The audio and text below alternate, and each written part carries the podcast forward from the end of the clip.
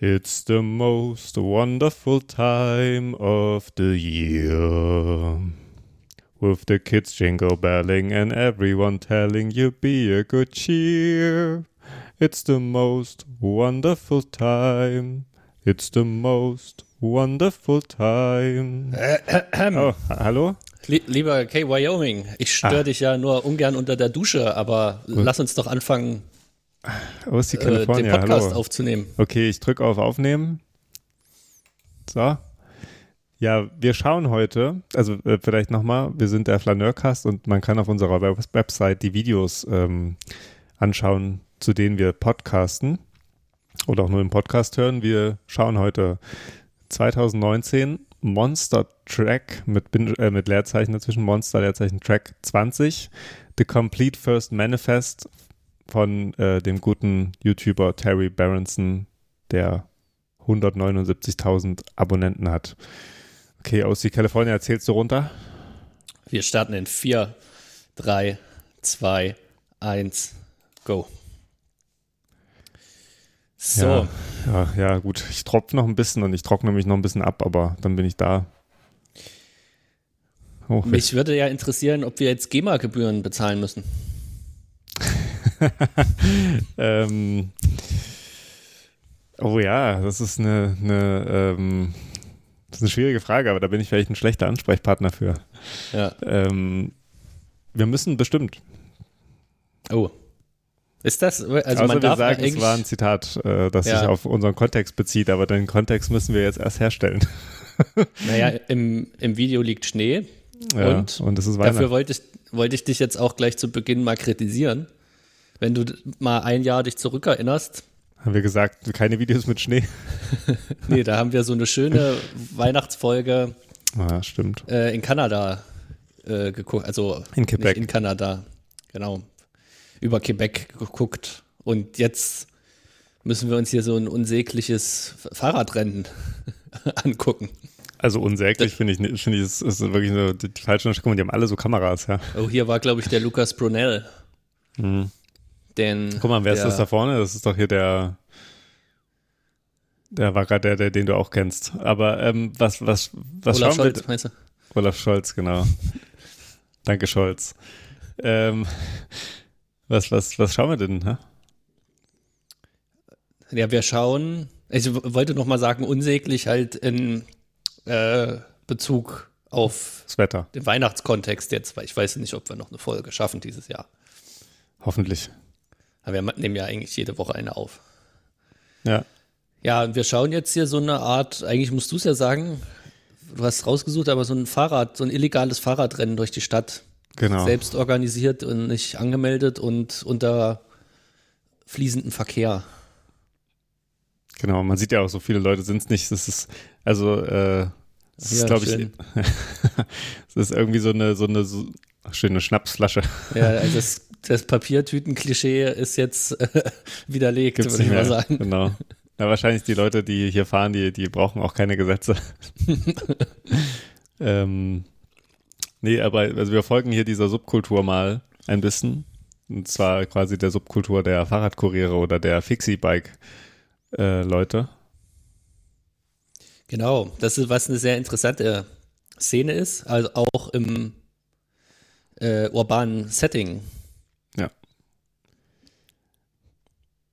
So, aber jetzt geht's erstmal los. Jetzt Oh. rennen sie zu den, ach so, sie rennen auch zu den, das ist schön gemacht. Ja, alle Rennen müssen ihr Fahrrad suchen. Okay, jetzt geht's Oh, oh, los. oh, da Oh, stolpert bestimmt gleich jemand. Ist das, diese, Ui, ui, diese ui. Massen, Massenpanik. Ja. Äh, ich, ich hatte f- den, den ich vorhin gesehen hatte, ähm, aus California, das war dieser äh, Krutsch, Krutschka oder wie, wie heißt der?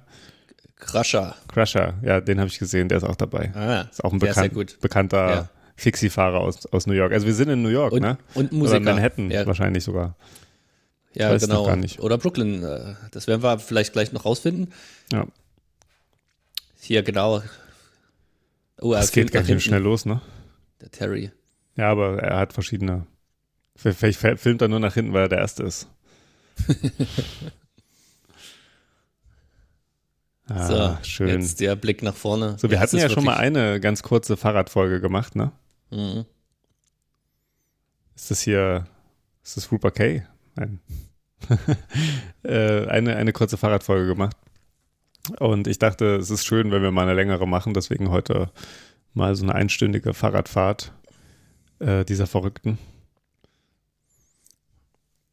Ich stelle mir das ja als sehr risikoaverser Mensch schon deshalb gefährlich vor, weil es bestimmt mit diesen dünnen Reifen bei äh, diesen Schnee-Umgebungsbedingungen man leicht ausrutschen kann, oder? Ja. Was meinst du? Oh, hier ist die Polizei. Nee, bestimmt. Also die haben da auch irgendwas eingesammelt, ne? Also ich glaube, die, die also es, es, es scheint auch äh, wie so, eher so eine Schni äh, äh, Schnipseljagd zu sein. Ja. Oder Schn Schnitzel. Schnitzeljagd? Heißt Schnitzeljagd. Ich sage immer Schnipsel, weil, weil es eigentlich mehr um, um ja, weil, weil ich mit Schnitzel mal was anderes verbinde. Ähm, ja, nee, also es stimmt. Also mir geht's auch so und auch die Straßen sehen eigentlich in der Regel nicht so nicht so safe aus. Auch krass. Oh, hier werden Fußgänger verdrängt. Ja. Eigentlich müssten wir das jetzt ausschalten. Ist das, ist das diese Aneignung des urbanen Raumes? Ja. Ja, krass. Ja, vielleicht, vielleicht, umso länger wir das schauen, glaube ich, umso mehr ähm, blicken wir auch durch, was, was hier so passiert. Das ist Teil des Lerneffekts. Ah, ja. Ja, also, also die, diese Eissache ist eine Geschichte, aber wirklich die Straßen sind auch, auch äh, manchmal so, so. Du siehst, hast gerade eben dieses Loch gesehen, das war riesig. Also man muss echt gucken, wo man hinfährt. Und sie fahren ja auch Mensch. teilweise irgendwie 40, 50 km/h. Ja. Zumindest sieht so aus. Ähm, ja, gut, aber es geht ja auch darum, nicht risikoavers zu sein, würde ich mal behaupten, ne? Also. äh, ja. So. Ja, okay. Ja, schön, ja. schön. Aber wir müssen aufpassen, das ist jetzt zwar für uns faszinierend, aber wahrscheinlich ähm, ja, guckt stimmt. nur ein kleiner äh, Prozentteil unserer Hörer äh, die Videos mit. Stimmt, aber man muss sagen, alle, die jetzt noch dabei sind, ähm, denen ist eigentlich eh alles egal. Die, die, die würden auch eine Stunde lang zuhören, wie wir einfach über Leute reden, die Fahrrad fahren. Ja. Ja, aber ähm, ich wollte nur sagen, wir müssen dann auch reden, nicht, dass wir jetzt so in so ein ähm, Staunen verfallen. Ich weiß, ja, ja. Aber ich verfalle trotzdem in Staunen. Also äh, ich, ich finde es auch interessant, dass die die ganze Zeit bei Rot fahren und, und ich habe bisher noch kein Video gesehen, wo dann mal ähm, Polizei irgendwas dagegen macht. Also ich stelle mir das so vor, ähm, um jetzt nochmal einen inhaltlichen Bezug zu machen, dass in Deutschland, äh, wenn du sowas machen würdest, so ein illegales äh, Fahrradrennen und man dann fahren irgendwie 30 Leute ständig bei Rot und so, da würde, würden doch die Leute sofort durchdrehen und die Polizei rufen und, und die würden einen, einen sofort jagen, oder? Oder denkst du, dem wäre das auch egal? Naja, ich pass mal auf. Ich glaube, ich habe da auch schon oft drüber nachgedacht und man könnte in Deutschland das nicht so einfach machen, die ganze Zeit über Rot fahren, äh, aber nicht, weil die Leute dann die Polizei rufen, wie du vielleicht denkst. Ja. Also ich glaube, die würden dich einfach überfahren. Aus, ähm, also mit der einfach nicht totfahren, sozusagen. Der, der hat ja, der fährt ja bei Rot, da hat er Pech gehabt. Ah ja, okay, ja. Das steht dem jetzt zu. Ja. Meinst du, ähm, die würden die auch hinterherfahren, so ganz schnell und, und dicht auffahren, wenn du die gerade überholt hattest an der roten Ampel? Also ich aus, für ausgeschlossen halte ich hier überhaupt nichts. Ja. Und ich habe ja auch mal ein ähm, Interview äh, gehört mit jemandem aus dieser ja. War, und der sagte, der Polizei ist das eigentlich egal, die lassen die machen. Ja, weil ja. wahrscheinlich würden die die eh nicht kriegen. Hm. Und äh, zum anderen haben die auch wahrscheinlich Besseres zu tun. Hm. Ja, okay. Und du denkst, in Deutschland würde niemand die Polizei rufen? Ich glaube, die Leute, die, die nee, äh, sich aufregen und, und hupen, die, die holen auch die Polizei. Die Polizei würde wahrscheinlich auch äh, von sich aus ähm, das machen. Also ich kann ja mal, also wenn die das sieht, die würde das wahrscheinlich nicht ignorieren. Ich, ich kann ja mal eine kleine Anekdote erzählen. Ja. Ich komme ja jetzt eher so aus dem äh, Provinzbereich und ich habe beobachtet, das war ein etwas breiterer Gehweg, also Geh- und Radweg gemeinsam. Und da ist ein Fahrradfahrer äh, langsam gefahren und hatte sein Handy in der Hand und hat, weiß ich nicht, wahrscheinlich irgendwie nach, nach einer Nachricht geguckt oder so. Hm. Und äh, der, aus der Straße gegenüber kam zufällig so ein großes Polizeiauto gefahren und die haben sofort Blaulicht angemacht und sind so quer über die Kreuzung angehalten und da kamen da sechs Leute raus und haben den, äh, also wahrscheinlich nicht verhaftet, aber es sah so aus, weil sie dann durchsucht wurde. Oh, krass. Und ähm, wahrscheinlich irgendwie ist das relativ teuer, so mit Handy am Steuer, am Lenker. Aber wenn das jetzt nicht eine Prüfungssituation äh, gewesen ist, wo jemand zum Polizeimeister, Wachtmeister äh, seine Prüfung, seine praktische abgelegt oh. hat, dann wow, wow, wow. Ach, krass. Ja, hier ist gerade ein Unfall passiert. Ja, und, und äh, ist dir aufgefallen, hast du gesehen, was da unten stand? Nee, nur irgendwas 10%. Und nee, nee, er ist 110% wrong und es, also es war keine Absicht. Also er hat sich entschuldigt. Oh. Ja, also äh, ihm ist doch nicht alles egal. Aber er macht es ja trotzdem. Man muss ja sagen, äh, wahrscheinlich konnte er auch gar nicht bremsen so. Ja. ja. Ich weiß aber auch nicht, was eigentlich eine Entschuldigung in so einem Video wert ist. Ja, ja, ja nix. Also aufrichtig wäre es eben, wenn man für die Entschuldigung vielleicht auch was in Kauf nimmt, ne? Und ja. anhält. Ja. Und fragt, ist alles in Ordnung. Aber gut. Ja, deswegen äh, gibt es halt Leute, die diese Fahrräder fahren und Leute, die darüber reden und sich angucken. ja. Also die haben ihn dann sofort äh, so vom Fahrrad gezogen und gesagt so, aber die haben ihn jetzt nicht gleich fest, haben, haben sie ihn festgehalten oder? Naja, was heißt festgehalten? Das war halt schon ein länger andauernder Prozess. Da wurde wahrscheinlich der Ausweis überprüft und dann, wenn er einen Führerschein hatte, äh, es war auf jeden Fall total unnötig, weil Kennst niemand wurde Gebäude gefährdet. Rechts? Entschuldigung. Woher was denn? Das ja, dieses rechts, dieses Hochhaus, ist das nicht das UN-Gebäude oder so? UNO, ja. UNO, ja, das ist eigentlich irgendwas. Aber ja. Kann sein. Ey. okay, also es war. Ja, und das ist halt, ähm, weißt du, um das, wir haben ja lange nicht ähm, die Sachen mit Georg Simmel betrachtet. Ja. Okay. Ich würde einfach sagen, dass auch ja. die Polizisten in der großstädtischen Umgebung einfach blasiert sind. Ne? Hm. Denen nee, das, das stimmt, ja. egal ist. Aber wenn Jetzt in so einem kleineren Rahmen wie bei in meinem Beispiel haben die sich wahrscheinlich einfach gefreut, dass es mal eine Möglichkeit gibt, Recht und Ordnung durchzusetzen. Hm.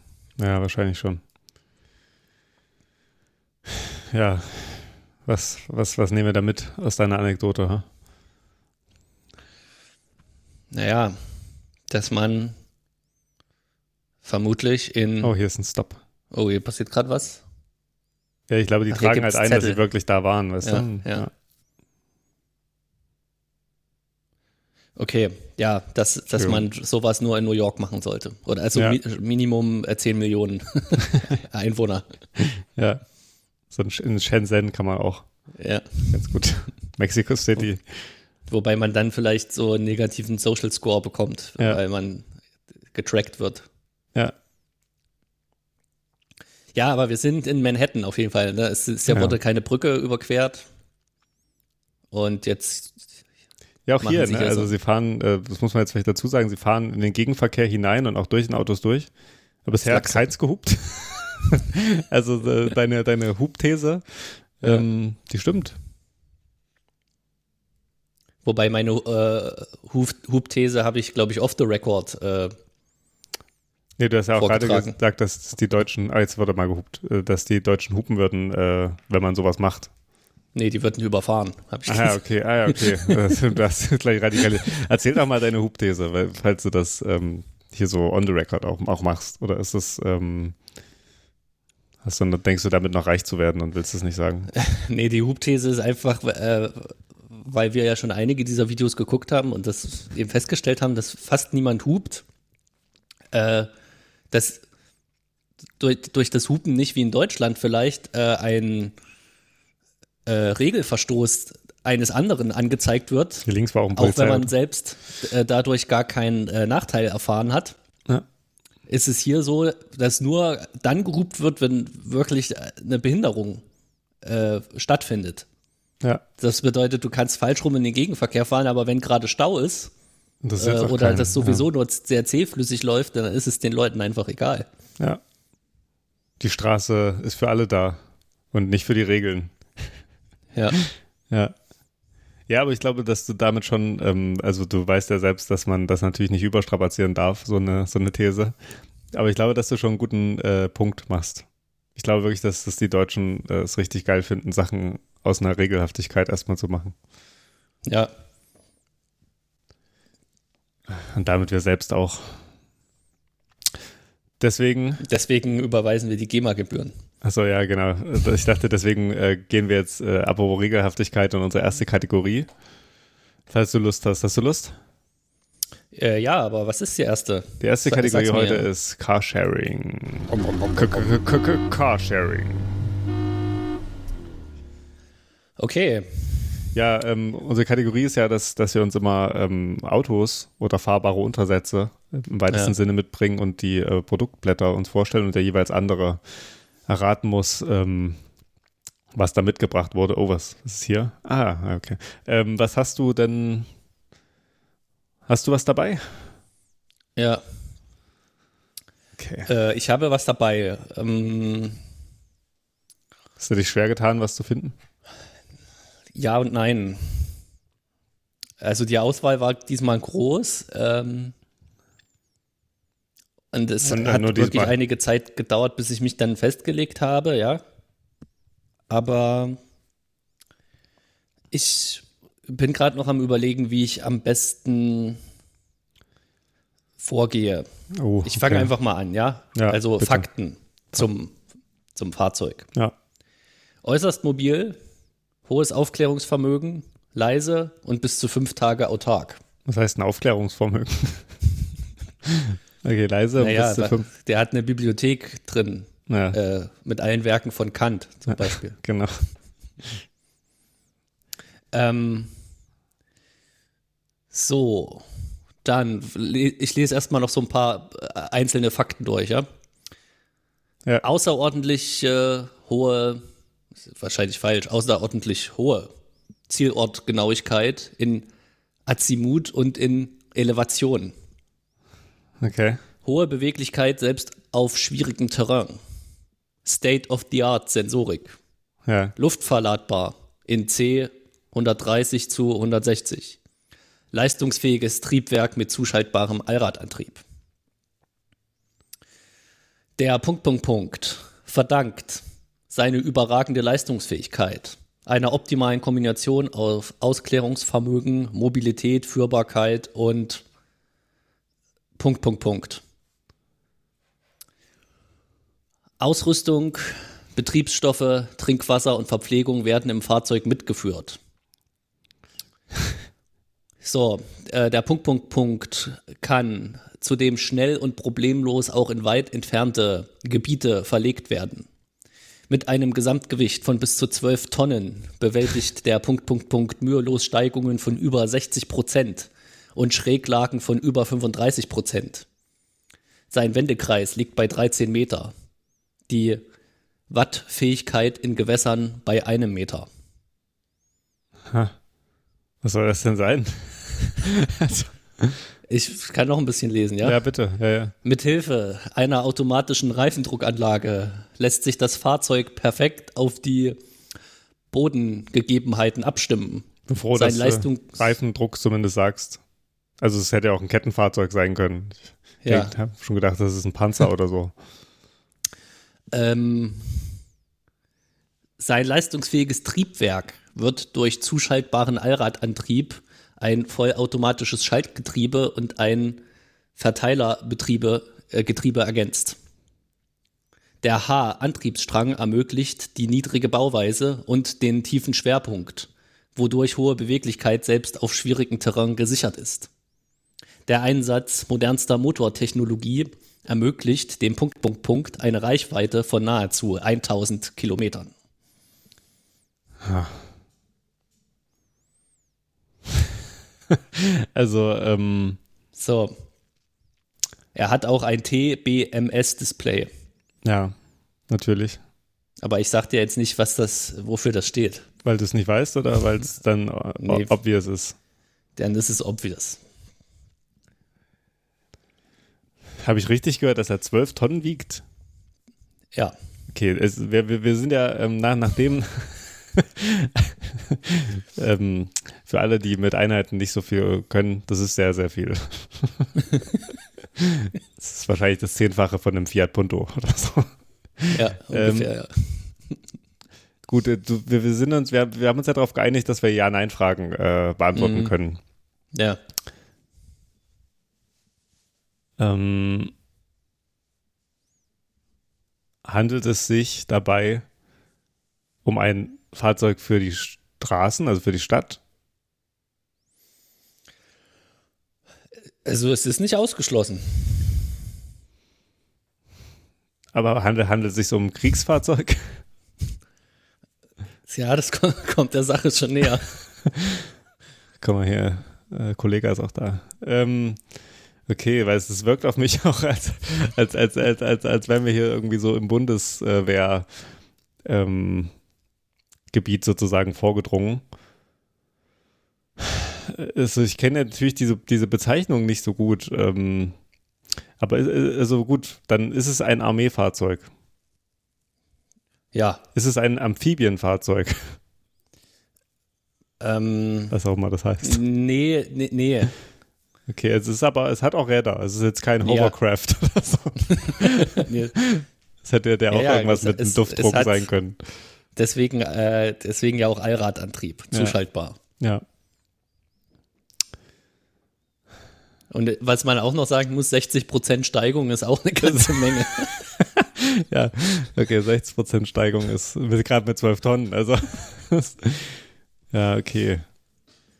Ähm, warte, ich, ich, ich, ja, wohl googeln darf ich bestimmt nicht. Ähm, ist es der Marder? Heißt nicht so Nein. ein Bundeswehrfahrzeug. Ja, es kann sein. Äh, okay. Also, ja, aber also, vielleicht um, um das. Aus Kalifornien, ich, ja, ich gebe auf, ja. Also, ja, wobei ich ähm, soll ich noch das fragen, so ob es ein deutsches Fahrzeug ist? ja, genau, das kannst du ja noch äh, einschätzen. Ja. Ich glaube, es ist ein deutsches. Ich, ich glaube es jedenfalls. Ja. Weil äh, also ehrlich zu sein, kenne ich mich ja nicht aus und du kriegst auf jeden Fall den Punkt, dass du es gelöst hast, weil oh, okay. militärisches Panzerfahrzeug ähm, reicht an der Stelle aus. Äh, ich lese mal vor, wie er heißt, ja. Ja. Es ist der Fennec FAO. Das steht für Forward Artillery Observer. das scharfe Auge der Artillerie. Ah, ja, ich habe mich die ganze Zeit natürlich gefragt, also Azimut ist ja ähm, so, so, ein, so ein, auch so ein navigatorischer Begriff, also wo es um den Punkt in, in, in, im Himmel äh, geht, so, ne? Aber wo ich mir auch gefragt habe, so, okay, welches Auto braucht denn ja. da irgendwas wissen über den Azimut? ich dachte am Anfang, dass du über eine Drohne sprichst, interessanterweise, ja. wegen dieser Aufklärungs, oh, guck mal, ja. ähm, aber okay. So, und das. TBMS-Display ist das Tactical Battlefield Management System. Für den Feuerunterstützungsoffizier. Ja, okay. So. Ähm, Krass. Ja, das ist ein Preis. Sieht gut aus. Also ist jetzt hier nicht, muss wahrscheinlich auf Anfrage. Ja. Äh, aber drei Personen und sechs Ta Tage autark. Ne, fünf Tage autark, Entschuldigung. Aber ähm, jetzt nochmal, es ist ein Artillerieaufklärungsfahrzeug, heißt das, es ist ein gepanzertes Fahrzeug, was vorfährt, um zu gucken, wo die Artillerie hinschießt? Nee. Also mit meinem äh, mit meiner unmilitärischen Vergangenheit würde ja. ich das erstmal so auch sehen. Naja, ah also ähm, wie man in South Park irgendwann mal gesagt hat, Operation menschliches Schild. Ihr fahrt vor und wir schießen dann. Ja. ja. Okay. Und äh, auch nochmal zu deiner Frage, äh, ob die in der Stadt vorkommen, es vielleicht dauert es nicht mehr lange. Bis auch solche Fahrzeuge, äh, ja, also jetzt, damit will ich nicht sagen, dass Krieg eintritt, aber ja. ähm, auch wenn man sich dieses komische Tesla-Ding anguckt, was Elon Musk da mal vorgestellt hat, ja. äh, es, es dauert, glaube ich, nicht mehr lange.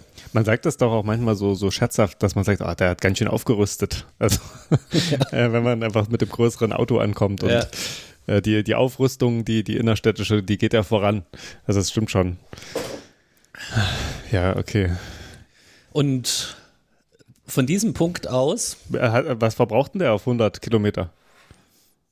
Das weiß ich nicht, aber weil äh, die müssen das hier nicht so angeben wie in so normalen. Es ja. ist wahrscheinlich nicht so ähm, entscheidend. Entscheidend ist nur, dass die Reichweite 1000 Kilometer sind. Ja, der fährt. Ja, das ist ja schon ein Stück. Bestimmt ein Diesel. Ja.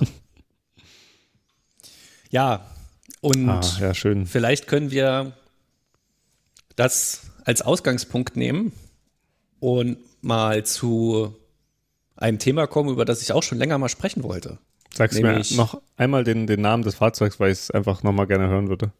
Fennec FAO. Ah, geil. Okay, ja, worüber möchtest du sprechen? Mit mir kannst du über alles reden.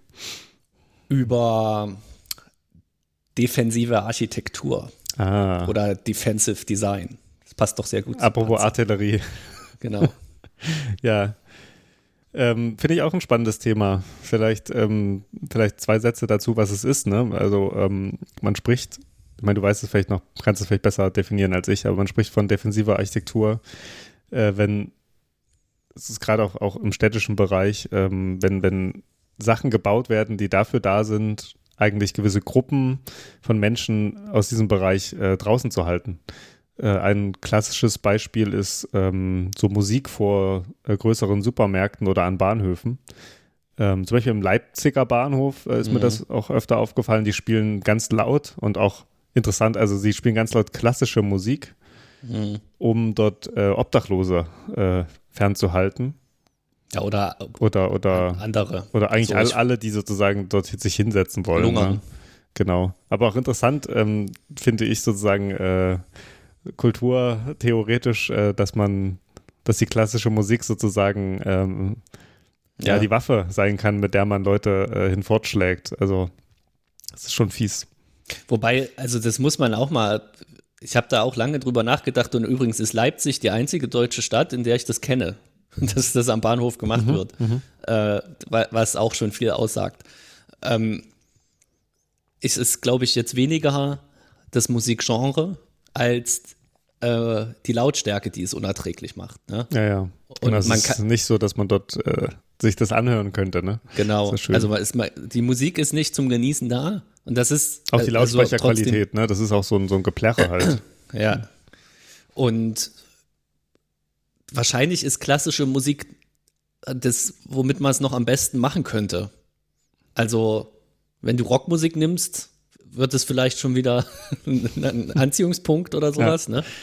Ja. Äh, oder ich weiß nicht, das, Schlager. das gibt, gibt es ja auch so in, in Guantanamo zum Beispiel, dass da äh, die Black and Death Metal. Mit, ja, oder mit äh, Kindermusik ah, äh, ach so, okay. ge gefoltert wurden. Also laute Musik äh, auch wird auch da eingesetzt, aber im öffentlichen Raum sind wahrscheinlich dann diese äh, Formen überhaupt nicht tolerierbar. Ja. Weil das ist ja das Interessante bei defensiver Architektur oder Defensive Design, dass ja auch alle anderen Gruppen das mit aushalten müssen. Mhm. Ja, fast. Also es gibt äh, zum Beispiel, um, um bei diesem Lautsprecher-Beispiel zu bleiben, äh, gibt es ja die Sache, dass man bei solchen größeren Supermärkten, ähm, dass man da so hohe Fiebtöne abends anmacht, die Jugendliche hören können und mhm. aber Erwachsene nicht. Und die einfach dazu äh, dienen sollen, dass jugendliche Gruppen sozusagen sich dort nicht versammeln, weil es für die einfach unerträglich wird. Also das ist sozusagen äh, vielleicht eines der wenigen Beispiele, wo man wirklich äh, wo sozusagen auf eine Gruppe zugeschnitten ist. Ne? Also mit welchem Recht man das machen darf, ist nochmal eine ganz andere Geschichte. Ja. Ähm, aber sonst äh, gebe ich dir natürlich vollkommen recht. Äh, ein so ein Beispiel, ähm, was mir oft auffällt, ist ja auch noch an, an Bahnhöfen, zum Beispiel auch so am äh, Berliner Hauptbahnhof, äh, die Bänke dort, aber eben auch auf vielen anderen Bahnhöfen ist das so, äh, sind eigentlich keine, auf denen man länger sitzen kann, ähm, wo, also ohne dass es unbequem wird, beziehungsweise mhm. kann man wirklich nicht drauf liegen, weil in der Mitte der mhm. Bank nochmal so eine äh, Lehne hingesetzt mhm. ist. Das fällt einem vielleicht gar nicht so auf, ne? Aber ja. Ähm, ja, das ist dafür gemacht, dass man dort eben nicht, nicht lange sitzt und auch nicht lange schläft. Und deswegen heizt man teilweise auch Bahnhöfe nicht so richtig hoch, ne? Oder baut sie gar nicht mehr so, dass sie irgendwie einen warmen Innenraum bieten weil sie als sozusagen Teil des öffentlichen Raumes dann äh, Rückzugsort werden für die, die sonst keinen Rückzugsort haben. Und das will man anscheinend vermeiden, weil sich die äh, Nutzer dieser Räume dann irgendwie anscheinend bedroht fühlen, wenn dort äh, dann Obdachlose oder, oder jugendliche Gruppen oder so sich dort aufhalten. Ja. Am Beispiel Leipzig, was auch interessant ist, äh, um mal die räumliche Situation zu beschreiben, also wenn man das äh, den Bahnhof verlässt, dann gibt es gleich einen Fußgängerüberweg äh, zu einer Straßenbahnhaltestelle und von dort nochmal einen Überweg, wo dann so ähm, St äh, Straßen für Autos sind. Ja. Und äh, dann ist man ja auf so einer Art ähm, Ring, der so diese Innenstadt umgibt. Ne? Also eher so eine Art sehr breiter Gehweg mit parkähnlichen Anlagen und so weiter. Und äh, da halten sich jetzt einfach die Leute auf, die nicht äh, unmittelbar vor dem Hauptbahnhof sein sollen. Ja. Also es ist sozusagen auch überhaupt kein. Ja, es verschiebt äh, die Probleme, ne? Ja, genau. Und aber nicht weit weg. nee, ja.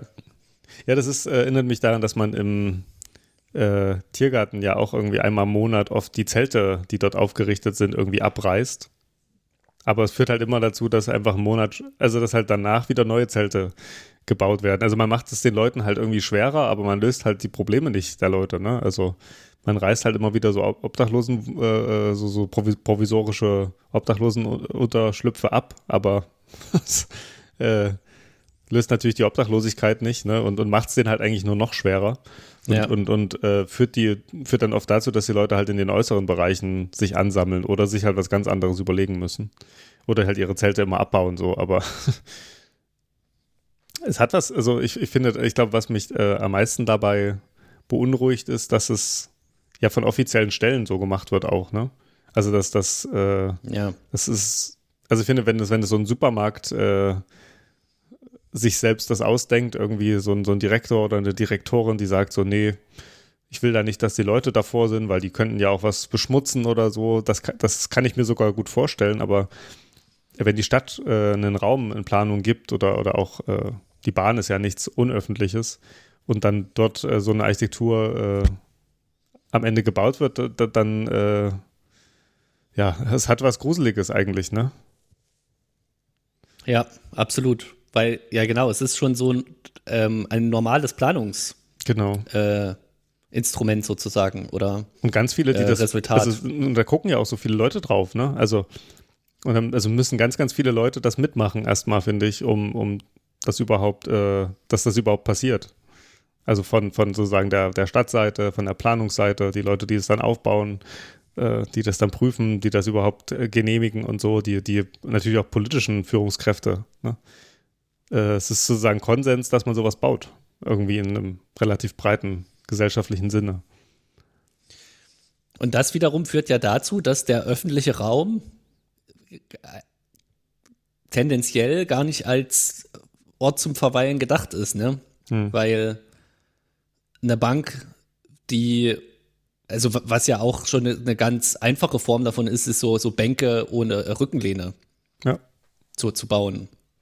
Und äh, das wird ja aber auch für Leute unbequem, die einfach so sich gerne mal hinsetzen und die jetzt nicht so als Problemgruppe äh, identifiziert werden von den Planern. Ja. Oder äh, es wird für alle ungemütlicher, so. ne? Ja.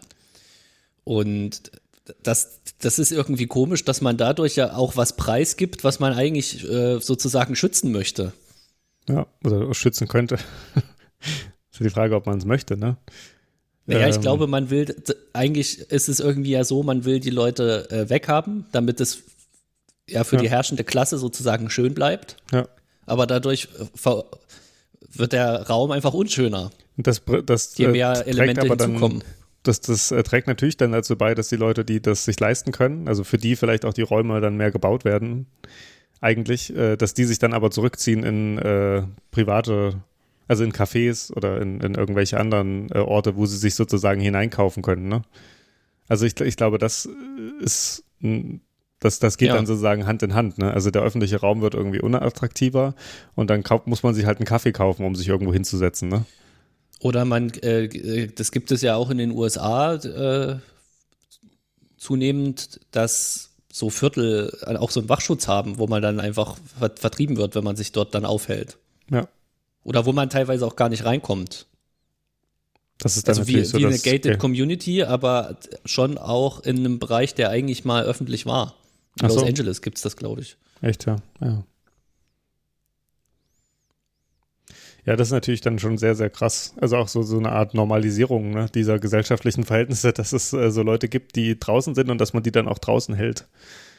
Ähm, weil man sich halt nicht jeden Tag das angucken will. Ja. Ähm, ja, es, es hat was sehr ähm, Verstörendes eigentlich, wenn man da ein bisschen äh, Empathie hat für Menschen, finde ich. ja. Da, da hast du es eigentlich auf den Punkt gebracht. Ja. Und ich meine, äh, also ich meine, der öffentliche Raum, ich meine, der war schon immer, glaube ich, auch ein bisschen umkämpft und man konnte sich immer fragen, was, also sozusagen der, der Zusammenhang des öffentlichen Raumes mit äh, Kommerz ist von Anfang an ja irgendwie gegeben. Ne? Äh, wir haben ja auch schon mal über die Passagen in, in Par mhm. Paris gesprochen, also so, so ganz davon weg ist es nicht, aber ich glaube, es gab mal eine Zeit, wo man, wo man sich vielleicht wirklich mehr um den äh, Erhalt des öffentlichen Raums gekümmert hat, äh, dahingehend, dass er halt nutzbar ist für alle. Ähm, und es gibt ja auch heute äh, Bewegungen, die das äh, versuchen sozusagen wieder zu stärken, also wo es um, um so Allmende-Diskussionen geht und sowas. Äh, also einfach um, um Orte, die äh, allen gehören, die irgendwo leben oder überhaupt allen gehören und die nicht sozusagen so ein, ein Eigentum-Verhältnis aufweisen. Ja. Ja. Aber da müssen wahrscheinlich noch ein paar Ontoseeds gepflanzt werden. Grüße gehen raus. Bis sich das durchgesetzt. Bis sich das rausgewachsen hat. ähm, ja, ich, ich will, willst du das noch erklären, warum du das halt sagst? Es ist mir Nein. sonst ein bisschen peinlich. Okay. okay nee, es ist, äh, mir kann ja alles peinlich sein. Ähm, ja. Hast du noch ein paar Beispiele für äh, defensive Architektur? Ich, ich also finde das Beispiel interessant, aber mir kommt es immer so vor, diese Bank äh, ja. Sachen fallen mir mal auf und auch, wie gesagt, diese Musik. Aber es sind wahrscheinlich noch viel mehr Sachen, die man gar nicht so auf, auf dem Schirm hat. Ja, genau. Also was ich jetzt spontan noch äh, kenne und auch hier bei mir schon gesehen habe, ist äh, eigentlich so, wo man Vögel äh, so Tauben von so Gesimsen ah, ja, fernhalten stimmt. möchte, ne? so, so Stacheldinger, die man da drauf macht, die dann ja. auch auf so kniehohe Mauern äh, gesetzt werden, damit Leute sich dort nicht hinsetzen. Ach so. Echt, ja? Was, ach so, ja, ja, ach so, ach so. Man nimmt halt, das als Vorwand sozusagen. Nee, gar nicht. Man also man sozusagen off-label nutzt man das. Ja, also also man man äh, nimmt diese äh, Taubensachen, um dann auch äh, andere Leute fernzuhalten. Das ist schon deine ja. These, ne? Ah ja, krass. Ja, ja. So dass sozusagen die auch ähm, Ach, guck mal, der hat eine richtig Angst. Guck mal, also Entschuldigung, ich muss jetzt nochmal auf das Video verweisen. Ja. Aber der Taxifahrer hat jetzt äh, diesem Fahrradfahrer wirklich geholfen, glaube ich. Ja. Also das muss man sich einfach mal vorstellen. Da kommt ein Fahrradfahrer, der klopft einmal an die Scheibe, hält sich fest an der Tür und der, und der Taxifahrer hupt nicht, sondern sagt, okay, ich gebe Gas, damit du schneller fährst. das ist doch richtig der, geil. Und der Mercedes dreht durch. Ja, der ist richtig am Durchdrehen. Davor wahrscheinlich bam, bam, bam, ein Deutscher. das ist der Fahrassistent. ja. Was vielleicht auch nur die Kamera? Weiß ich nicht. Ähm, ja, okay, aber das ist ja auch spannend, stimmt. Also ich finde diese, diese, diese Taubenabschreckungssachen, die sind auch echt fies. Ich weiß nicht, ähm, mir hat das mal jemand erzählt, äh, dass, dass, dass er das gesehen hat, dass es da so eine.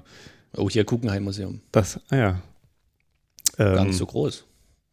Dass das, also dass auf diesen Stacheln aufgespießt irgendwie zwei Tauben waren, die tot waren. Und auf den toten Tauben dann aber die anderen Tauben saßen. Ja. Also, das ist doch, also, ich weiß nicht. Das ist doch echt dann pervers Willst auch. du jetzt äh, Taubenbashing betreiben? Nee, ich, ich, eigentlich Menschen-Bashing. ich weiß nicht, ob die ich, sich jetzt geopfert haben, ne? Äh, nee, aber einfach so diese, Ja, also das ist immer die so Idee, gedeutet, dass man die so, dass, dass man dadurch immer Probleme löst, ne? Also es ist vielleicht einfach. Ja, aber ich meine, man könnte es ja den Tauben nach wie vor in die Schuhe schieben, wenn man halt sagt, die sind halt skrupellos und setzen sich dann auf ihre toten Artgenossen. Ja, wahrscheinlich äh, geht man mit Tauben da genauso skrupellos um wie mit Menschen, ne?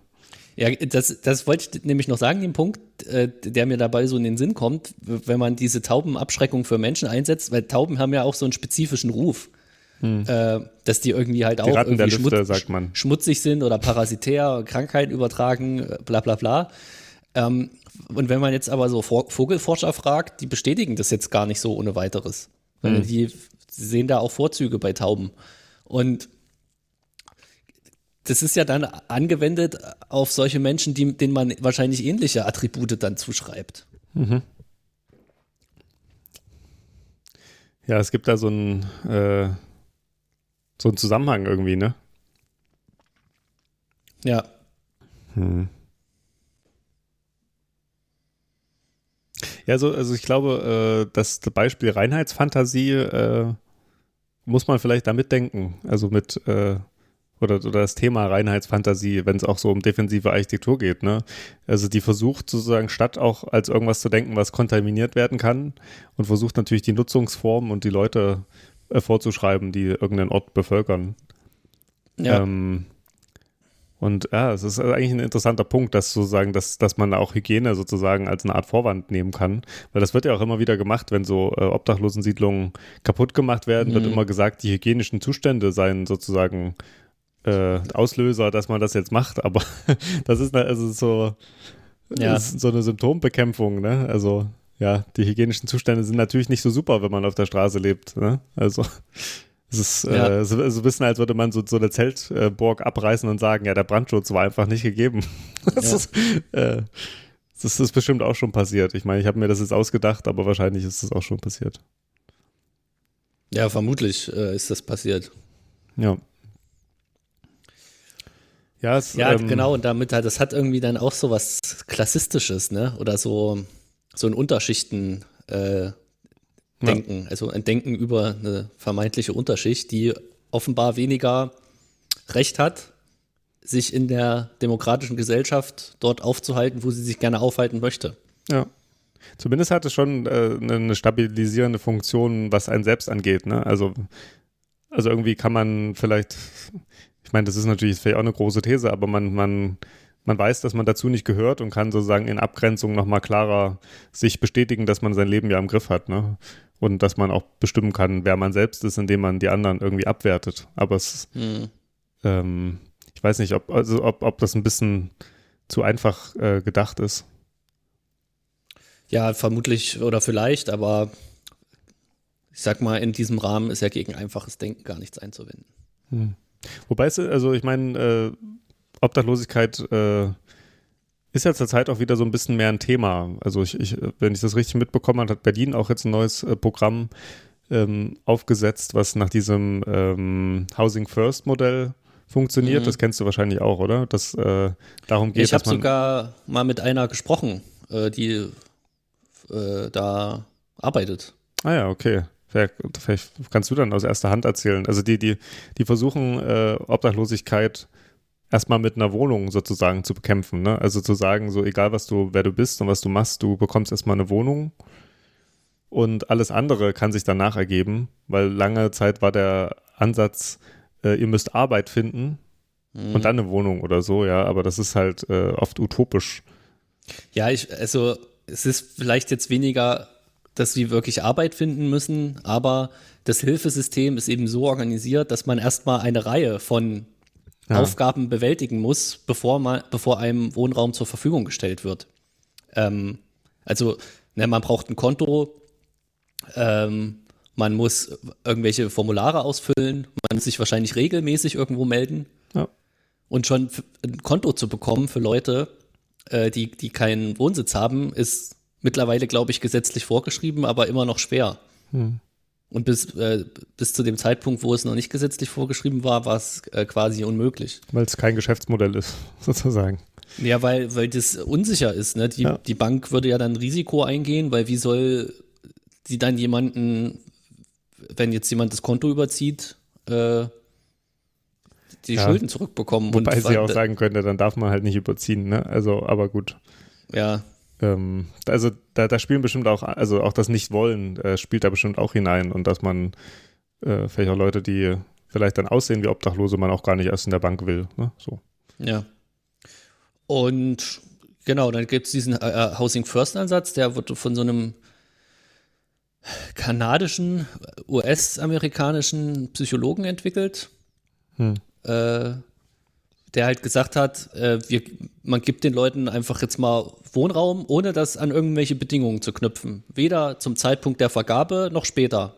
Ja. Sondern die können da einfach wohnen und das Ergebnis äh, ist gewesen, dass bei einem Großteil äh, derjenigen, die, die, diese Hilfe dann empfangen haben, äh, Probleme sich äh, gebessert haben.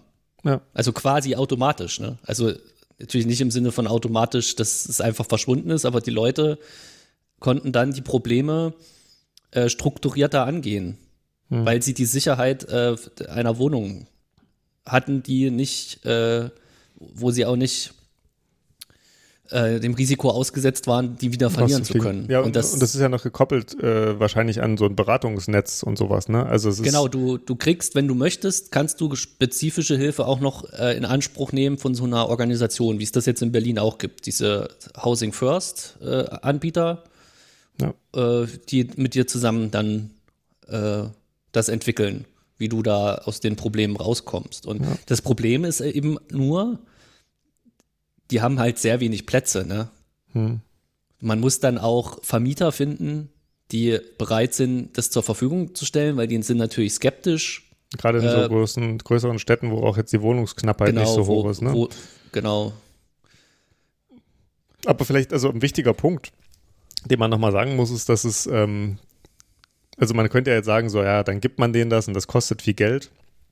Aber also selbst, selbst von der Finanzperspektive her spricht viel dafür, dass es vielleicht sogar der Gesellschaft am Ende weniger Ressourcen kostet, als äh, genau. äh, das zu, zu erhalten. Und ich mag zwar diese Perspektive nicht, dass man immer auf Probleme erstmal äh, guckt, was sie kosten. Äh, weil das ja natürlich auch bei, bei äh, Flüchtlingen immer so ein Problem war, ne? So war ja, was, wer mhm. bezahlt das und so.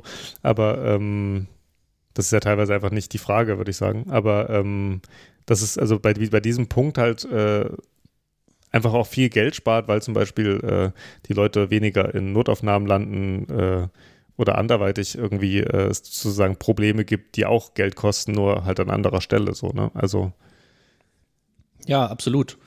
Und, und es halt, also ich meine, ja, plus halt dieses da, ganze moralische, dass es einfach besser ist. Ja. Und da sieht man aber auch, also halt wieder, welches Menschenbild eigentlich ähm, vorherrschend ist äh, in unserer Gesellschaft, ne? Weil vielen erscheint das einfach kontraintuitiv zu sagen, ja, was, die, die kriegen einen Wohnraum und die machen gar nichts dafür. Wie kann genau. denn das sein? Ja. Äh, das ist, also dieser, dieses Prinzip des aktivierenden Sozialstaats, ähm, dass das unumstößlich zu sein scheint. Ne? Dass also sowas wie Housing First halt auch nur als so eine Art Modellprojekt funktioniert. Und äh, obwohl es mittlerweile äh, erwiesen ist, dass es Leuten hilft. Ja. Äh, wird es nicht grundsätzlich umgestellt, sondern es gibt immer wieder nur Modellprojekte, die das ausprobieren. Also Berlin ist ja nicht äh, der einzige Ort, hm. wo es das schon gegeben hat. Und da wird eben so eine Finanzierung bereitgestellt, aber dass man jetzt zu sagen, ja gut, wir denken das als Gesellschaft jetzt so, das findet dann nach wie vor nicht statt. Außer in Finnland. Ja, genau. Also es gibt auch Länder, wo es so, ja. Nee, aber also, die das ernst nehmen und das umsetzen. Aber du hast natürlich voll ganz recht, das ist wirklich eine interessante Frage immer, wann, also was, was, was steht eigentlich dem Wandel dann entgegen, ne? Und das kann man dann auch wie gesagt, man kann es vielleicht nicht mal dann ökonomisch erklären, was man vielleicht sonst sagt, so, na gut, wir machen das nicht, weil das kostet so viel, sondern dass es halt wirklich, äh, wie du jetzt schon meintest, es vielleicht auch viel mit einem Menschenbild zu tun hat. Äh, und vielleicht viel mehr, als man sich sonst so zugestehen mag. Ne? Also es, äh, ja, äh, dass das Bewusstsein bestimmt dahingehend das Sein von anderen schon sehr, sehr stark. So. Ja. Äh, und das muss man sich schon vor Augen führen. Also, dass, dass es nicht nur am Geld liegt oder an, an der Wohnungsknappheit oder so, sondern wirklich am Ende hadert es dann am Willen. Ne? Ähm, und genau, daran, dass Leute was bekommen, wofür sie nichts leisten. So, das ist natürlich in der Leistungsgesellschaft das Schlimmste. Ja. Genau. Ja. Ja, ja, es ist, ähm, aber ich meine, irgendwie, man kann jetzt sagen, die Gesellschaft ist schlimm, aber irgendwie, also, also ich, ich verstehe sozusagen in unserer Gesellschaft, äh, wo das Leistungsprinzip halt doch sehr vorherrschend ist, ist es ja irgendwie auch logisch, dass es am Ende genau zu diesen Leuten kommt, die so denken, ne? Also, also man muss, also eigentlich können wir uns nicht wundern, wir beide, dass das am Ende rauskommt, oder? Nee, genau, das nicht. Also man kann halt, ich meine, es gibt ja eine Reihe von Paradoxien, über die wir uns wahrscheinlich nicht mehr wundern, aber die man auch hier nochmal herausstellen kann, dass es wahrscheinlich für die Leistung, die Leistungsgesellschaft wäre noch leistungsfähiger, wenn sie solche Sachen mehr berücksichtigen würde. Ja. Ne, weil das ja, wie du das auch schon jetzt, wenn man es äh, finanziell betrachtet, ist es ja irgendwie ineffizient. Ähm, das so zu organisieren, wie man es im Moment tut. So, dann müssen wir jetzt nochmal einen neuen Punkt aufmachen und wir sind ja schon mittendrin in City and Finance. Deswegen ja. möchte ich das mal einläuten. City and Finance! Und zwar, äh, wir haben neulich schon drüber gesprochen und ich meine, das ist äh, kein neuer Gedanke. Vielleicht werden auch manche die Augen rollen, aber da wir auch gerade über Geld und über Obdachlosigkeit und so sprechen, dass man, dass wir in, als Gesellschaft äh, Leuten, die kein Geld haben, äh, eigentlich nicht zugestehen, nicht zu arbeiten, aber dass Leute, die sehr, sehr, sehr viel Geld haben und teilweise sogar für, also ihr ganzes Leben lang nicht dafür arbeiten mussten, dass man denen eigentlich still, stillschweigend äh, zugesteht, das so machen zu können.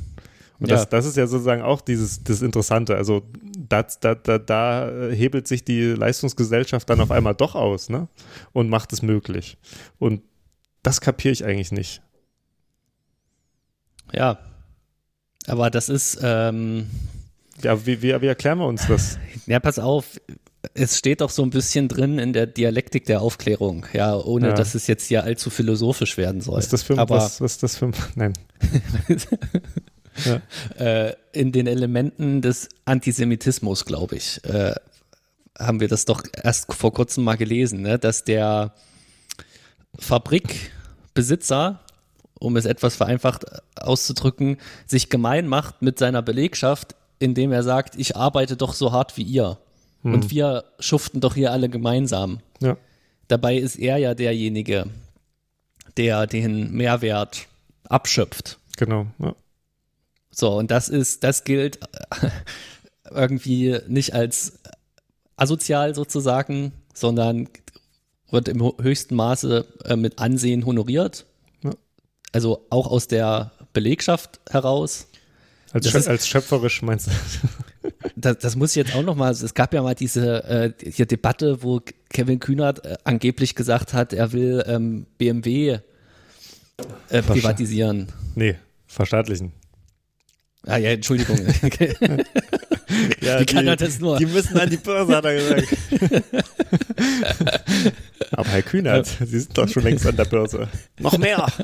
ja, genau.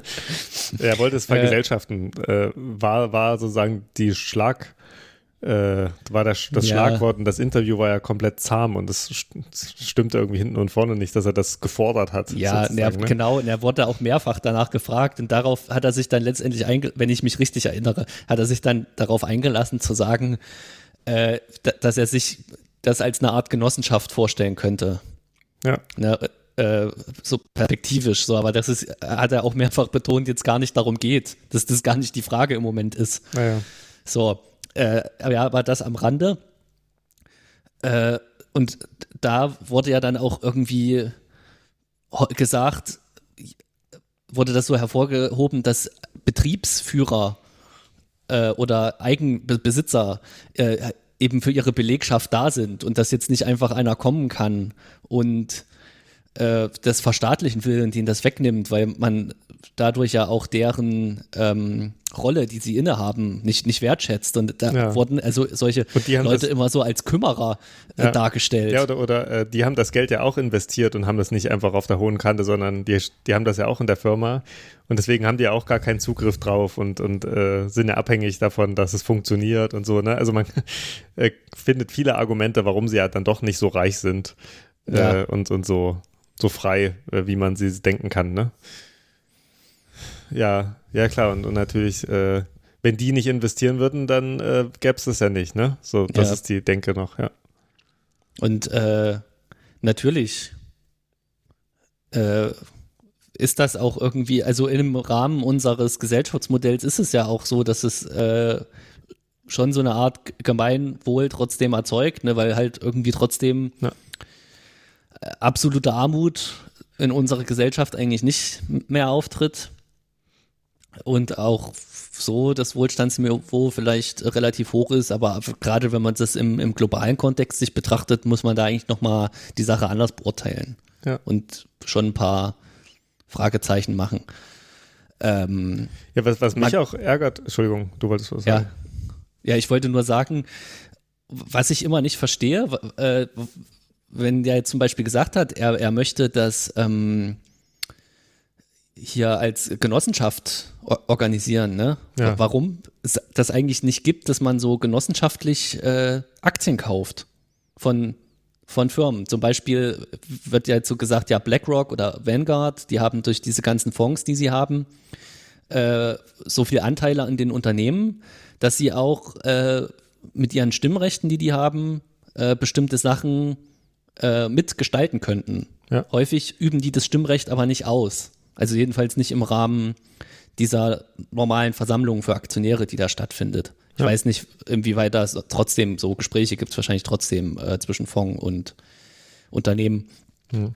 Warum man das aber nicht als Genossenschaft sagt und sagt, ja, wir haben jetzt die und die Ziele, zum Beispiel Klimaschutz, mhm. und wir, ihr könnt unseren Fonds kaufen und dann üben wir Druck auf Unternehmen aus über unsere Anteile, die wir haben, um sie zu mehr Klimaschutz äh, zu bewegen oder bessere Arbeitsbedingungen oder was halt auch immer. Ich habe das Gefühl, das gibt es gar nicht. Also die Idee ist echt interessant, finde ich. Ähm, was vielleicht dagegen spricht, ist, dass die Leute, die, also es geht ja immer darum, dass wenn man Geld verdient und so viel Geld auf dem Konto hat, dass man denkt, man muss es irgendwie anlegen. Ne?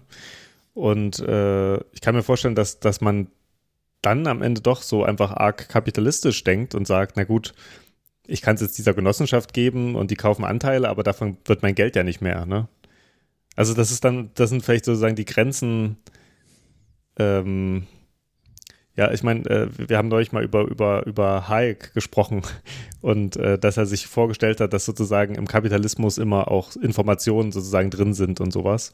Mhm. Äh, aber man, es, ich, ich glaube, das, also, ne, das ist, widerspricht sich halt, weil, weil du kannst halt nicht einfach äh, diese Informationen im Sinne von ich will mehr Klimaschutz, kannst du nicht so einfach in dieses äh, Wirtschaftssystem übertragen, indem du jetzt für 300 oder Euro im Monat äh, in so eine Genossenschaft einzahlst, wenn du gleichzeitig Angst davor haben musst, äh, dass irgendwann im Alter kein, kein Geld hast oder so, ne? Also so du. Ja, aber so ein bisschen. Ich du kannst es schon, also du also genau, vielleicht als Anteil, nicht als ganzes äh, gespartes so, ne? Aber ja. so wie man sonst vielleicht für den BUND zahlt.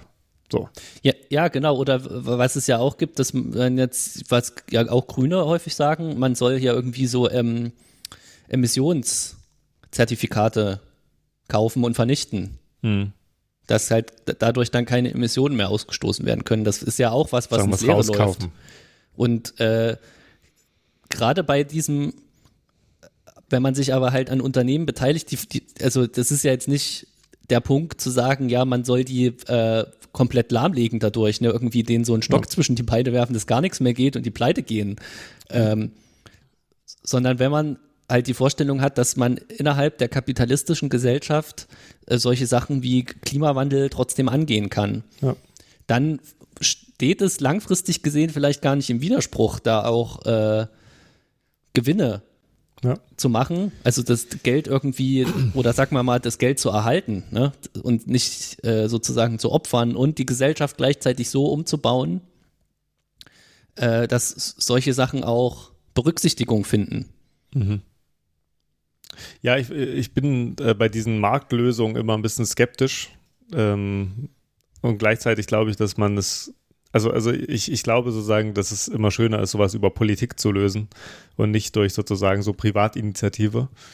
Aber äh, vielleicht auch hier ne, könnte man sich das ja auch vorstellen, dass das möglich ist, äh, dass auch dass auch Politik sozusagen äh, Geld in irgendwas steckt. Äh, zum Beispiel auch, dass man äh, den Rentenfonds oder so, äh, den die FDP jetzt aufsetzen will, gerade mit solchen Zielen halt noch unterfüttert. Ne?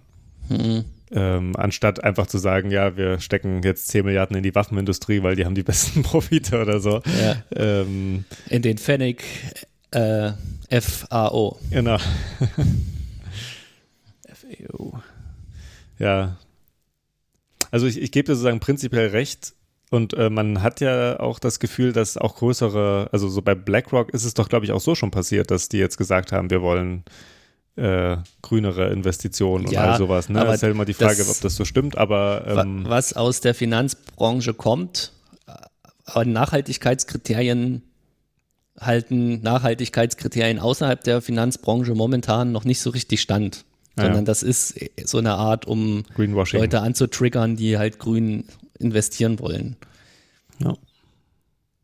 Also man könnte das vielleicht radikaler machen, als das BlackRock vor, ja. vorgibt zu, zu machen. Ja, und ich meine, äh, es stimmt natürlich, da gebe ich dir auch recht, dass äh, Geldzahlen immer eine Möglichkeit trotzdem ist, seinen Willen auszudrücken. Also wie ich schon gerade gesagt habe, so ich denke, es hat alles seine Grenzen, ne? Mhm. Aber äh, es hat natürlich auch äh, seine Möglichkeit. Also vielleicht müsste man halt auch sehr reiche Leute dazu bringen, sowas zu machen, ne? Und nicht sozusagen sagen, ja, irgendwie alle kleinen Leute müssen jetzt mal ihre 50 Euro im Monat da einzahlen, sondern es wäre natürlich toll, ja. wenn man bei solchen Zielen äh, Menschen irgendwie verpflichten kann oder, oder gewinnen kann, die äh, einfach ja. mehr, mehr Geld haben und trotzdem sich bewusst sind, dass, äh, dass es halt Probleme gibt und so nicht weitergeht. Ja, ich, ich wollte vorhin irgendeinen Punkt machen, habe es aber leider vergessen. Ähm, Tja, du hast noch 17 Minuten Zeit, diesen Punkt zu darüber finden. nachzudenken.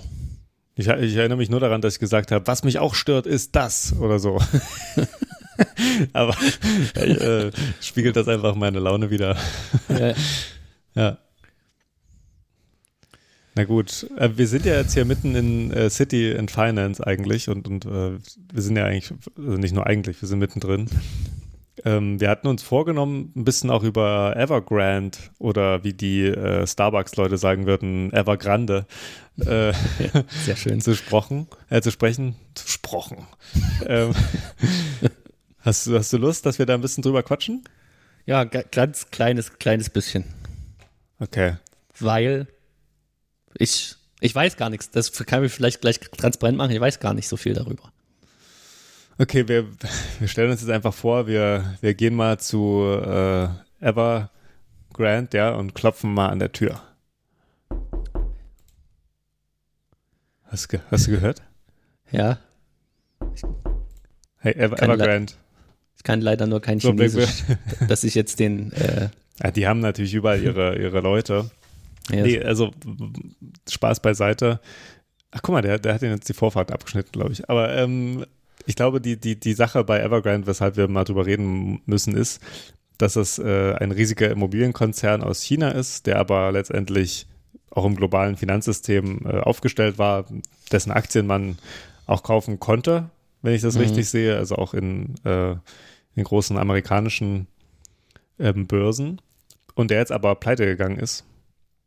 Ähm, beziehungsweise seine, also pleite gehen heißt in diesem ähm, Sinne, er kann die Kredite, die er aufnimmt, äh, da die Zahlungen nicht mehr bedienen. Ne? Also er hat äh, sehr, sehr viel Geld aufgenommen, äh, die Zinsen nicht. Also weißt du, wie mhm. viel Geld? Ich, ich hab's. Äh, ja, er ist verschuldet mit 300 Milliarden. Ja, ist viel. Und das äh, ist eben jetzt nicht nur, dass man halt die Aktien kaufen konnte, sondern wahrscheinlich auch Anleihen. Also dass er jetzt genau. nicht nur beim, beim, beim Sta chinesischen Staat verschuldet ist, sondern halt bei Anleihen emittiert hat. Das heißt, das sind dann Privatleute und aber auch so Nationalbanken und all sowas. Ja, ne? genau. Also die, die, konnte man einfach, je nachdem, welches, äh, äh, welchen Wert da einer hat, ne, können das auch Privatleute gekauft haben.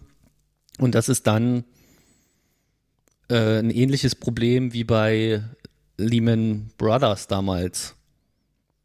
Hm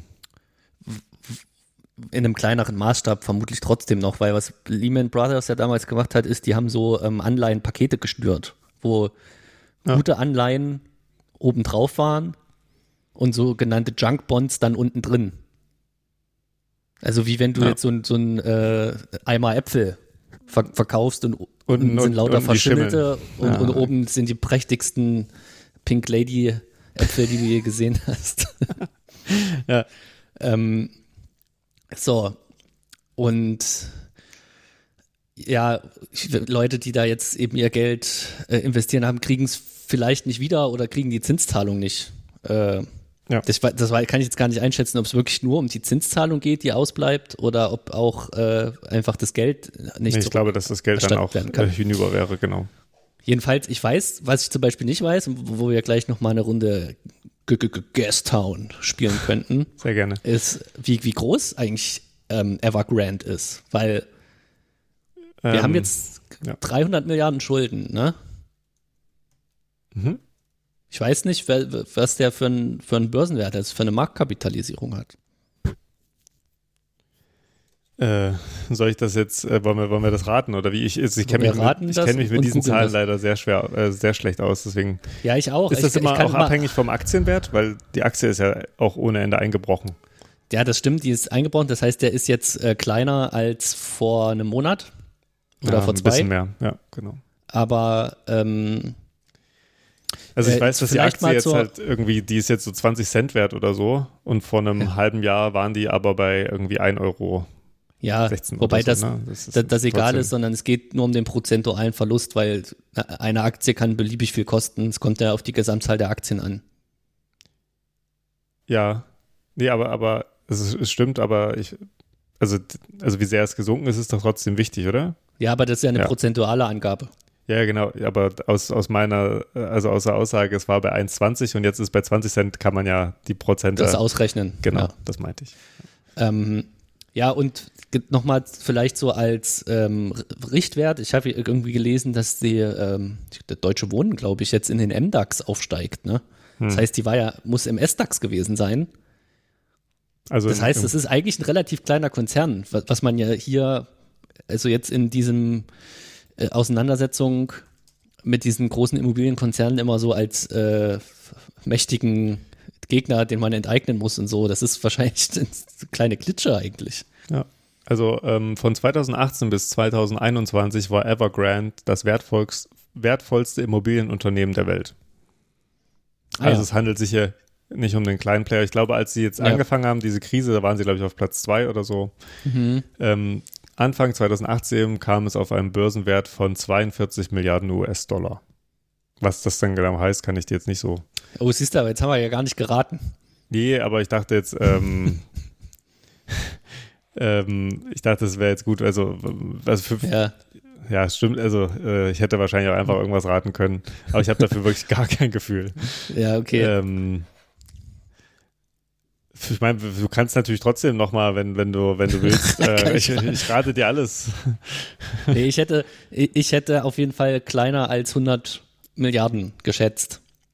Okay, ähm, ja. Wobei ich jetzt auch, das habe ich jetzt ehrlicherweise gar nicht berücksichtigt, ob jetzt vor oder nach dem Kursabfall. Ja. Weil jetzt sind es ja wahrscheinlich nur noch äh, 10 Milliarden oder so. Genau. Ja, und aber äh, kannst du aus dem Stegreif sagen, warum ist das eigentlich ein Problem?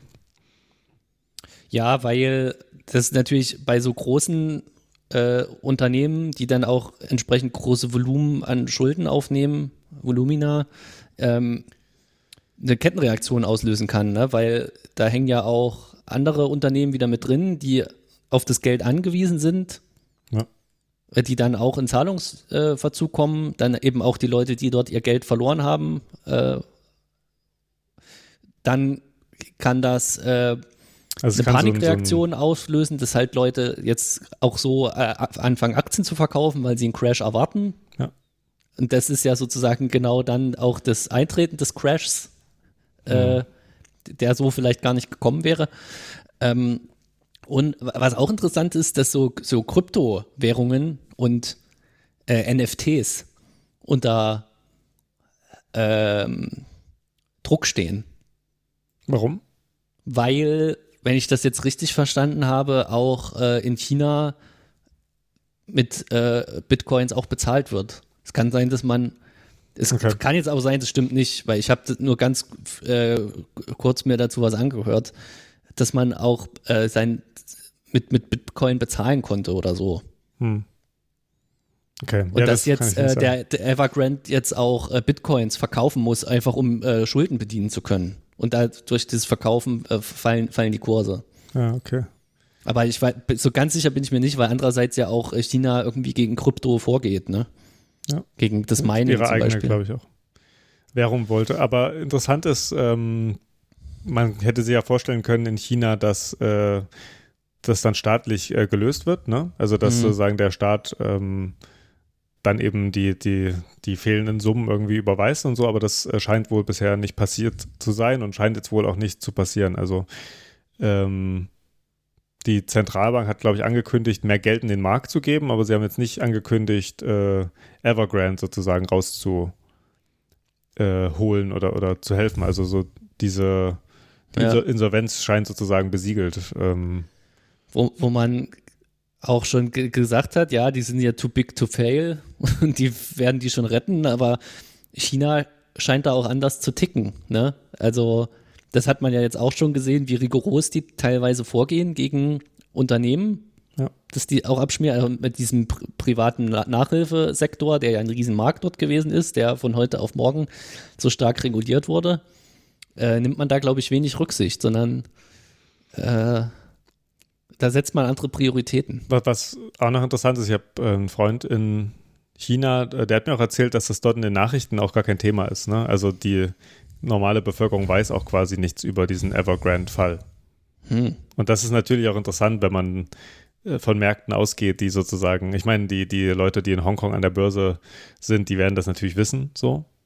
Ja. Ähm, aber ich weiß nicht, wie, wie also so, zumindest dieser Informationsmarkt ist nicht komplett frei, ne? sondern der ist irgendwie, hat so seine eigenen Regeln, die vielleicht dann auch wieder zu eigenen Verläufen führen. Ne? Ja. Ähm, ich, ich weiß nicht, ob die auch angehalten sind, dann am Ende nicht so viel zu verkaufen oder sowas. Oder, ähm, ja, ja, genau. Ich meine, wir können ja auch die, die, Börse einfach schließen oder so und dann passiert das nicht. Ja. Ja, und äh, aber ein paar werden es sicherlich trotzdem merken, weil, wow, hm. Die sind, der war gerade fast ein Unfall. Ja. Ähm, jetzt, bin, jetzt bin ich abgelenkt gewesen. also hier stand gerade noch Spicy Boys Stay Hot. Das, das hatte ich einfach komplett rausgebracht. Ja. ja. Äh, die Leute sind ja da in Vorkasse gegangen, die eigentlich jetzt eine Wohnung erwarten, die sie vielleicht jetzt nicht bekommen werden. Ja. Denen muss man das vielleicht trotzdem erklären. Ja, ich meine, die wissen auch davon. Es ist vielleicht eher die Frage, ob in den nationalen Nachrichten äh, darüber gesprochen wird. Ne? Also es ist halt interessante Informationspolitik. Ja. Äh, klar, den Leuten kann man dann nichts, ja, wobei es dann, äh, dann doch wieder eigenartig ist äh, oder sozusagen mein China-Bild äh, nicht entspricht, wenn man, wenn, wenn der Staat dann nicht diesen Leuten, den Einzelleuten hilft. Ne? Ähm, ja, vielleicht gibt es dann auch was machen. Vielleicht gibt es da auch dann irgendwelche Hilfen oder so. Ja, naja, also sehr, sehr interessant. Und, und hattest du nicht auch erzählt, dass sie ihre Aktie zum Beispiel auch aus der amerikanischen, also aus den Börsen rausgenommen haben und so? Also, dass die. Ja, immer mehr chinesische ähm, Firmen werden da gedelistet hm. in den USA und in Hongkong. Was ist da der Grund? gelistet. Ja, damit da naja, ich vermute mal irgendwelche regulatorischen äh, Sachen, weil man ja auch ein gewisses Maß an Transparenz gewähren muss, wenn man jetzt da an einer amerikanischen Börse äh, gelistet ist. Hm. Und das ist, hängt vielleicht mit dem, was du gerade schon beschrieben hast, zusammen, dass man einfach Informationen nicht geben will. Ja. Also die werden, also es ist nicht so, dass äh, sie gedelistet werden, also sie, sie, nee, sie delisten sich nicht selbst, sondern sie werden gedelistet. Nee, nee, sie delisten sich selbst. Ah ja, okay glaube ich. Also ich bin auch hier, es ist, habe ich eher am Rande aufgeschnappt. Ja, ja, es ist. Ähm, äh, kann auch alles nicht stimmen, aber wir sind ja kein journalistisches Format. Zum Glück. Okay, äh, ich würde würd sagen, genug Evergrande, oder? Also bevor ja. wir noch ähm, weiter da hineingucken. Aber ähm, das ist natürlich irgendwie erstmal, kann man mal warten, ob noch was passiert oder, oder ob irgendwann das eine Auswirkung hat irgendwie auf ich, ich würde noch vorschlagen, man könnte den Konzern ja jetzt umbenennen, nicht in Evergrande, sondern Everschande. ja, aber auch nur, wenn man es so aus, ausspricht. Ich dachte, du sagst jetzt sowas wie Ever, Ever Small oder so, aber gut. Ja. Evershand. City and Finance. Ja. ja ähm, und auch hier nähern wir uns ja dem Ziel. Ich weiß immer noch nicht, äh, worüber ich mich dunkel. so aufgeregt habe. ja. Es war, schien nicht so, schien nicht so schlimm gewesen zu sein. Ja. Also es hatte irgendwas mit BMW und, und dem, dem großen Geld zu tun und den UnternehmerInnen, die sagen, dass sie so wichtig sind. Aber ich, ja. Ja, hier wird es dunkel, ne? Ja.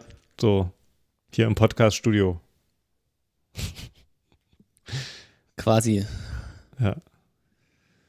Ja, was sagst du zu dem Video, was wir geguckt haben nebenbei? Also es ist schon sehr, es zieht meine Aufmerksamkeit enorm. Ja. Obwohl es keinen, keinen richtigen Inhalt hat. Also eigentlich wie so eine Netflix-Serie.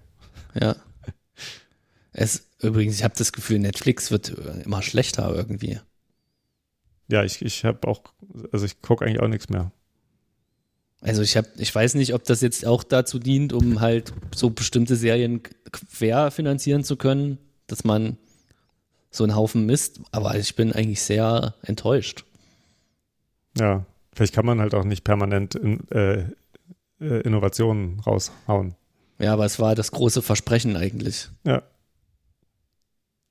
Aber ich, also, ist, aber haben. ist es das, ähm, man hat ja schon länger vorgeworfen, dass es dann immer sozusagen alles gleich ist und die gleichen Serien sind. Das habe ich gar nicht so sehr das Gefühl, sondern ich habe das Gefühl, dass die Serien, die kommen, einfach äh, auch eine langweilige Story haben oder so. Also es ist gar nicht so, dass sie sich so ähneln in sich, sondern dass mhm. sie einfach ähm, ja, halt einfach nichts Neues, also das Versprechen genau des Neuen irgendwie nicht einlösen können. Ja, wobei auch hier können wir nochmal die Dialektik der Aufklärung das heranziehen. Das ist ja ein Phänomen seit, weiß was vor 70 Jahren schon beschrieben wurde. Ja, aber ich meine, die ersten äh, größeren Serien oder, oder so, die, die bei mir ankamen, sowas wie True, True Detective oder so, ähm, das war schon, das, es hatte was so, ne? Mhm. Und, und das war auch gut gemacht und ich weiß nicht, also ich glaube nicht mal da hat man so eine Art Remake versucht, sozusagen. Also ja. einfach mit einem anderen Label sozusagen, was ähnlich, was ähnlich ist. Das macht man irgendwie nicht. Ja, na gut. Aber schauen wir mal. Ich, äh, ich habe auch eigentlich gar, gar nicht so viel Lust, was zu schauen. Ich schaue ja. lieber Leute beim Fahrradfahren durch New York zu genau. den ganzen Tag.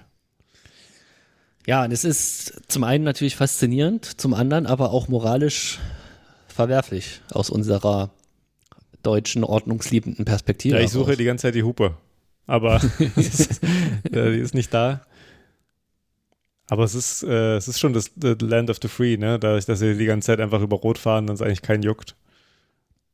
Was, was mich auch ähm, fasziniert, ist, dass sie permanent irgendwie sich echt einem krassen Risiko ausliefern, aber dann doch hier auf dem Bildschirm zumindest nichts passiert, ne? Also ich weiß, also es gibt vielleicht doch so ein gewisses Maß an Kontrolle, äh, was dann ja. kommt, wenn man sich ins Risiko begibt. Das will ich mal aber kurz noch sagen. Es gibt ja auch im äh, wirtschaftlichen Sinne den sogenannten Survivorship Bias. Das bedeutet, man denkt sich vielleicht als potenzieller Unternehmer selbst oder es wird auch so argumentiert, ja, die haben es ja geschafft. Das heißt, es ist möglich und ja. so implizit eigentlich kann es jeder schaffen.